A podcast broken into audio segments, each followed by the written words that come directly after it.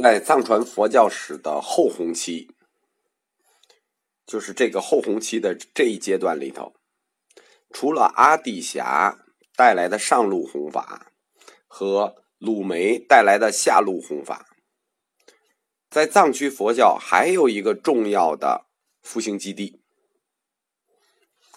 这个复兴基地跟古格王朝是并列的，原来。从吐蕃王朝逃到阿里地区的，就是我们说的我松一系。前面我们提过，永丹一系和我松一系都是传到第六代。永丹一系的第六代一西坚赞支持的鲁梅下路弘法，我松一系的第六代一西沃支持的阿底峡的上路弘法，但是。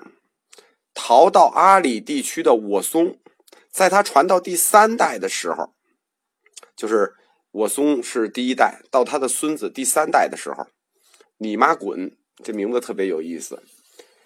你妈滚是兄弟俩，他的哥哥叫扎西扎巴，扎西扎巴和你妈滚都要争这个古格王朝的，就是古格王朝的这个皇位。后来。哥哥就带着一支队伍走了，离开了阿里三维，向东，到了今天的昂仁地区。我们看一下西藏地图就知道了，就是阿里它是靠近这个克什米尔，就是在藏区的西部，而扎西扎巴就带人向东走，出了阿里，出了阿里三维，到了。拉萨的下面，昂仁地区，他在这个地区也自立了一个王朝，就是等于小飞我松这一系在第三代已经分裂成两个，但是主要的这一支伊西沃古格王朝非常强盛，旁边还有一个小王朝，也是我松家族一系。这个昂仁在哪儿呢？昂仁就现在在。中尼边境相当于，如果你拉一条线，把拉萨和加德满都画上，它就恰恰在这个中间，就是它到尼泊尔这个地方去很近。去的扎西扎巴，在昂仁自立以后，就做了一个小，就开了一个小王朝。往下也是再传了三代，就是当时整个的后红旗复兴都是朗达玛灭佛之后的第六代。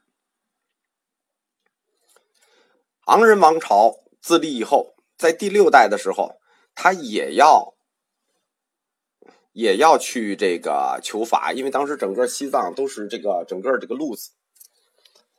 他求法的方法很简单，就是跟伊西沃学。伊西沃当时是派二十一个人去的克什米尔求法，他这个地儿有先天的条件。这个我们说，这个昂仁王朝想。你们能搞一个人亲桑波出来，我也要想办法搞一个出来。他也派大量的人去印度求法，他还真就搞出来这么一个人。在求法的青年中，有一位叫卓弥。卓弥在藏传史上又被称为二圣，就是一圣是阿底峡尊者，在同一时期，二圣就是卓弥大师。卓弥在超岩寺先读了八年，主要是学习戒律、般若，这都是显学的，然后还有密法。后来又去东印度学了四年道果教授。道果教授要尤其强调一下，因为这是藏传佛教中一个重要密法，或者说第一代传入的重要密法。第二代我们知道就是大手印和着火定，这个道果教授后来就成为藏传佛教五大派中萨迦派的主要教法。卓弥大师游学近二十年之后返回西藏，他就在拉孜萨迦一带修建了牛骨龙寺。这个寺今天不存在了，至少我查在藏区没有查到这个寺。卓弥大师家是个很有钱的家庭，并且他又受到了王朝的支持，所以他在印度期间，每年的学费就是他去学道果教授这四年，他的学费是多少呢？一年五百两黄金，就是这么的贵。在这个阶段的历史上，尤其是密宗，有一个特别不好的习惯啊，就是学法是要收钱的，而且不是收一点点钱。所以说，幸亏这个唐僧生的早啊，如果他生的晚，在这个时代里，他就是到了西天取经，他也一定是要空手而回的。卓弥大师他本人就精通梵文，我们想他们这个昂人王朝，他本身就在中尼边境上，他翻译了三部有名的密教典籍，《喜金刚》《金复木》《三补扎》，这都是密教经书的典籍。在传习密法的时候啊，让学生供养财物，这是当时的一个普遍，就是不能叫风气，就已经成了定例。后来我考虑，为什么会出这种问题？可能是因为这个法术在生活中能够直接产生收益，就有点像说我给你做法，你也要给我钱，就是我替你解决事儿，你得给我钱。既然法师是可以收钱的，那像大师收徒，他当然也要收钱了。因为卓弥他本身去学道果教授，他花的钱就很多呀。我们看一下，一年五百两黄金啊，他学四五年的就是两三千两黄金啊。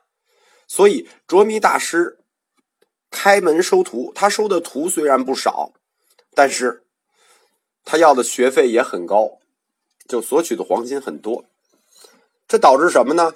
导致很多人这个黄金实在太贵了，只好舍近求远，干脆直接就到。印度去留学算了，因为他这个在昂人地区的这个政权，离尼泊尔和离印度啊都相对的比较近，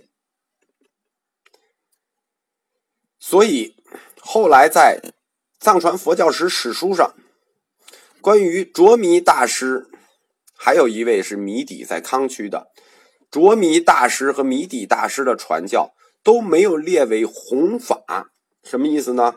因为我们刚才看，就是前两章讲的安多律学带回卫藏地区的时候，是以鲁梅为首的下路弘法；古格王朝的这个阿底峡带来的叫上路弘法。就是“弘法”这个词，就是弘就弘，它肯定是不能收钱的。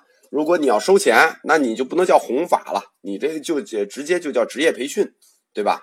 就你就不属于这个。这个公益性质的义务教育，所以呢，在藏传佛教史上不太愿意列这一段，但这一段确实是后弘期三个主要佛学复兴的基地。但这个基地用我们现在话说，就是收钱的职业培训，那两个才是带有信仰的弘法。所以在藏传佛教史上，大书特书的都是下路弘法、上路弘法、前派律学、阿里律学。关于卓弥大师带来的这个东西，大家介绍的都不多。这个，我个人认为弘法可以收钱，但是收的这么多、这么夸张，确实是也有点过了。但是卓弥大师确实他的这个秘法很有影响力，因为在他的门徒里，后来藏传佛教四个派别，就是实际是五个派别，因为我们知道。嘎当派的祖师是阿底峡，后面格鲁就是嘎当的延续，那就等于剩下的三个派别，所有的派别始祖都向卓弥大师学习过道果教授。在这个阶段里头，西藏佛学是非常开放的。我们发现了吗？就是这些始祖们都向阿底峡学过法，也都向卓弥学过法，就是开门授徒，没有门派之见。当时宁玛派的始祖苏尔波切奉百两黄金学道果密法，这个百两学的就比较少。萨迦派始祖贡却杰布奉千两黄金学道果秘法，那这个给的钱就够了。所以后来这个全套秘法都在萨迦那儿，宁玛那儿给的钱确实不老够的。然后萨迦就完全继承了卓弥的道果秘法。噶举派的始祖马尔巴。向卓弥大师学过梵文和显密佛法，没有学道果教授，因为看来这是一个秘密绝招。我们都知道马尔巴是一个游僧，他肯定是没有那么多钱，所以他只学了梵文和佛法，他没有学道果教授。我们回来看这段历史的话，会发现，在佛教复兴的这个过程里，或者说西藏过了黑暗时期，开始就是在整个黑暗时期这个后红期的前期的时候。在阿里地区的我松这一系贡献很大，比如一圣阿底峡、二圣卓弥都是这支出的。那阿底峡是古格出的，卓弥是昂人出的，而永丹就是大非所生永丹一系的下路弘法，客观说理论水平比较低。那个。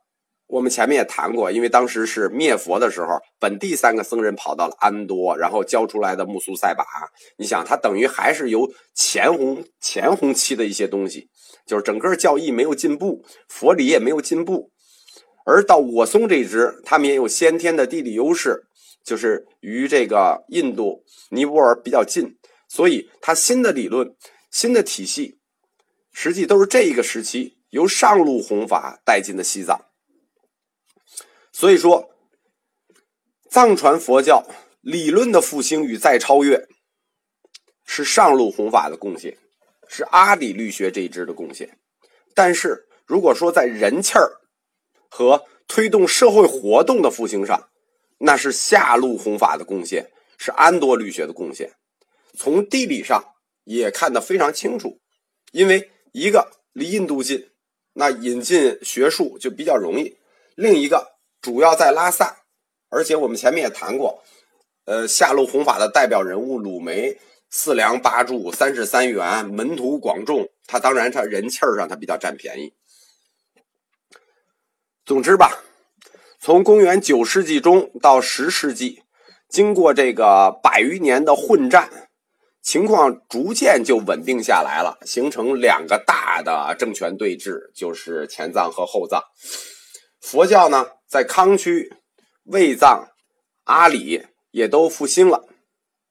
嗯，在康区我们可以稍微提一下，康区呢也有一个小的复兴点儿，但是呢意义不太大。嗯，就是在康区的佛教复兴是有一个叫米底的印度僧人，他流落到了那里，在那里给人放羊，后来就被当地的一个这个宁玛派义师索南坚赞发现了。然后呢，就开始向他学习。这个谜底很显然，他是一个传统意义上的僧人。他在那个地儿开讲，讲的也是俱舍呀、四座呀这些经典的显密经论。他这个整个传教的范围也局限于康区。如果说这个在后弘期的早期，实际上是有三大佛学的复兴基地。嗯。如果加上谜底的康区，我们可以说是四个。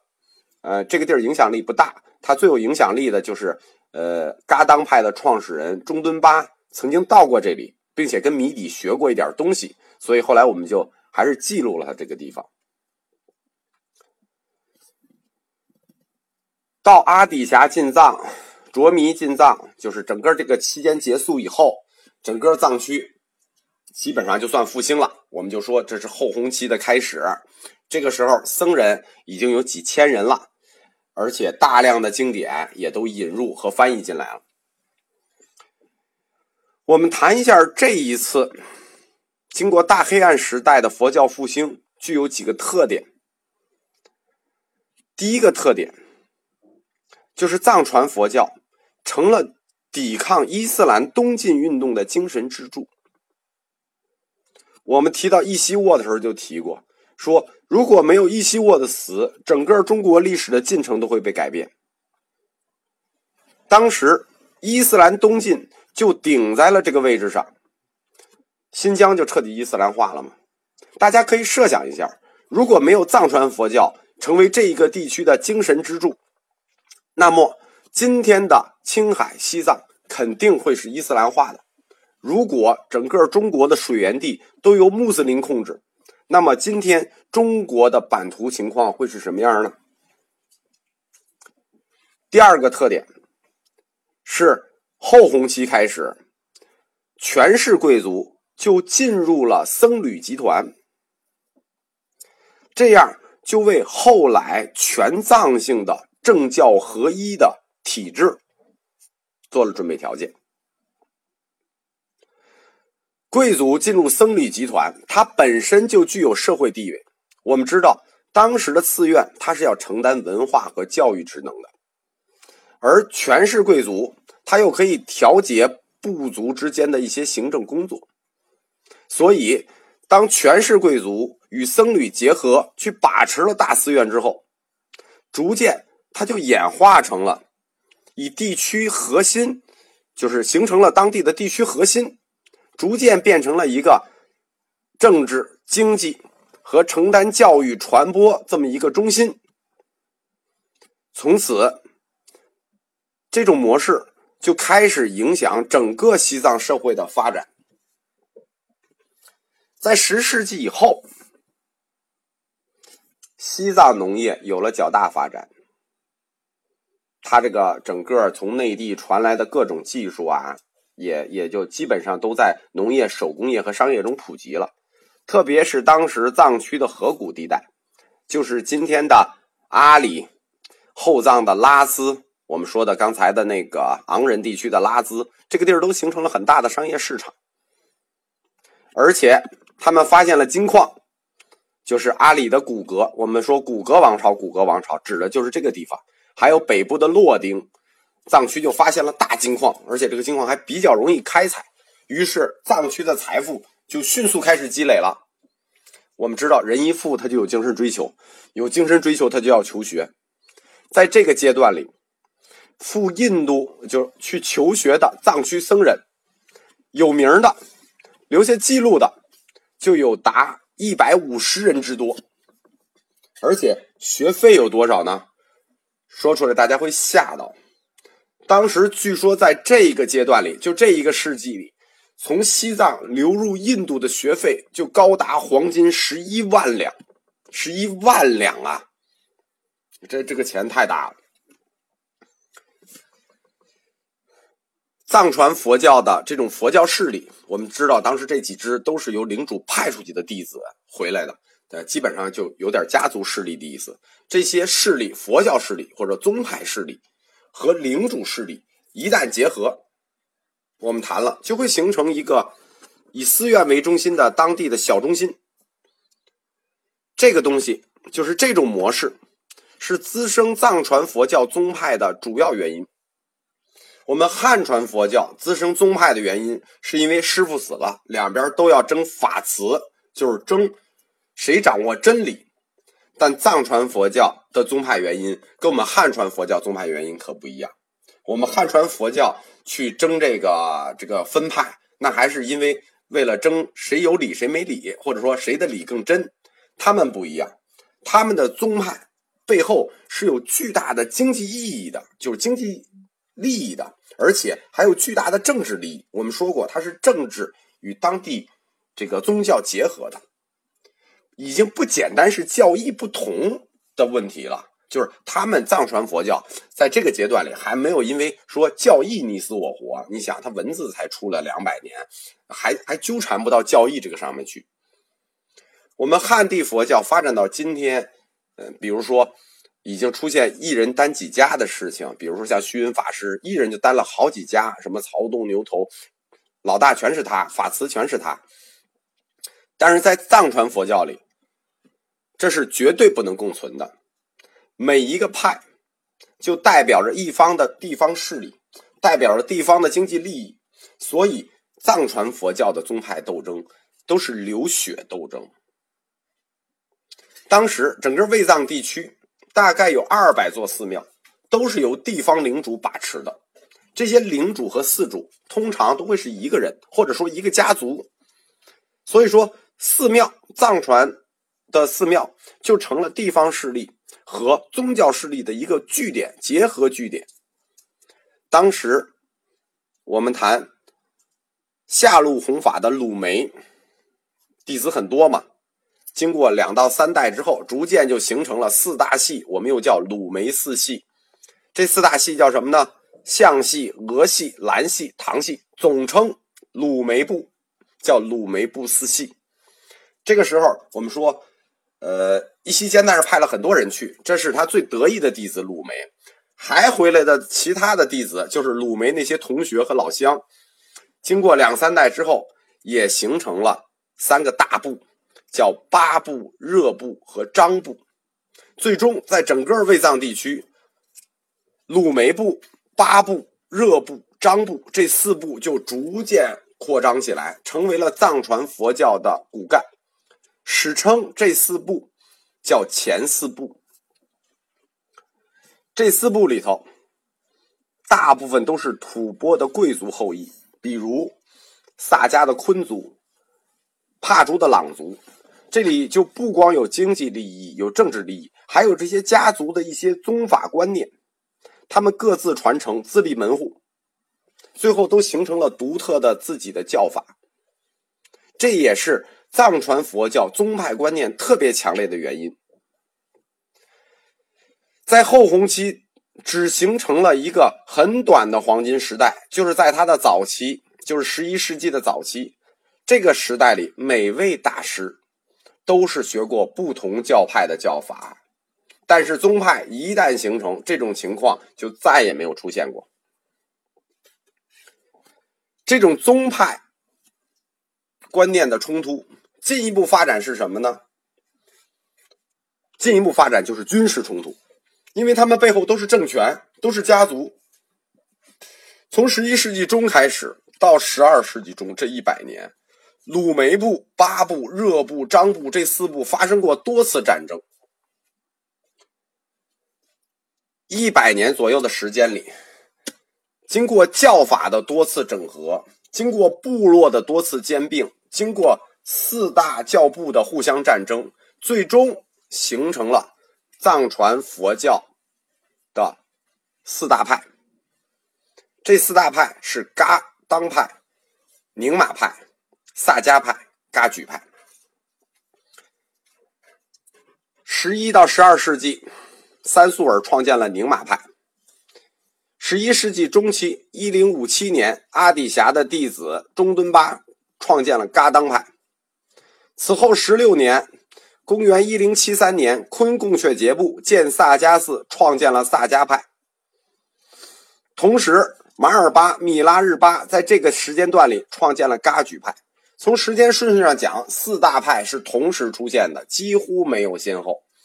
此后，噶举又繁衍出来四大噶举，其中在帕竹地区的帕竹噶举又分成了八小派，所以噶举派此后称为四大八小。关于藏传佛教四大派的讲解顺序和不同教法，我多次犹豫，因为现在藏传佛教讲起来是五大派。我再给大家强调一下，这里讲四大派的原因，就是因为格鲁派很晚出现，它传承了噶当派，所以叫新噶当派。所以在这个阶段我们讲的时候，藏传佛教是四大派。如果从正统角度讲，那必须从噶当派开始讲。但是如果要从时间顺序上排，谁最早出现，那么我们就得从宁玛派开始讲。如果从历史的关键性讲，就是在历史上谁最谁的位置最关键，那我们又要从萨迦派开始讲。如果要从整个藏区的影响力讲，就是谁最广，谁影响最大，我们又必须从噶举开始讲。但是他们是同时出现，想来想去没法排，所以我只有随便排一下，从下期。开始给大家讲藏传佛教前期的四大派。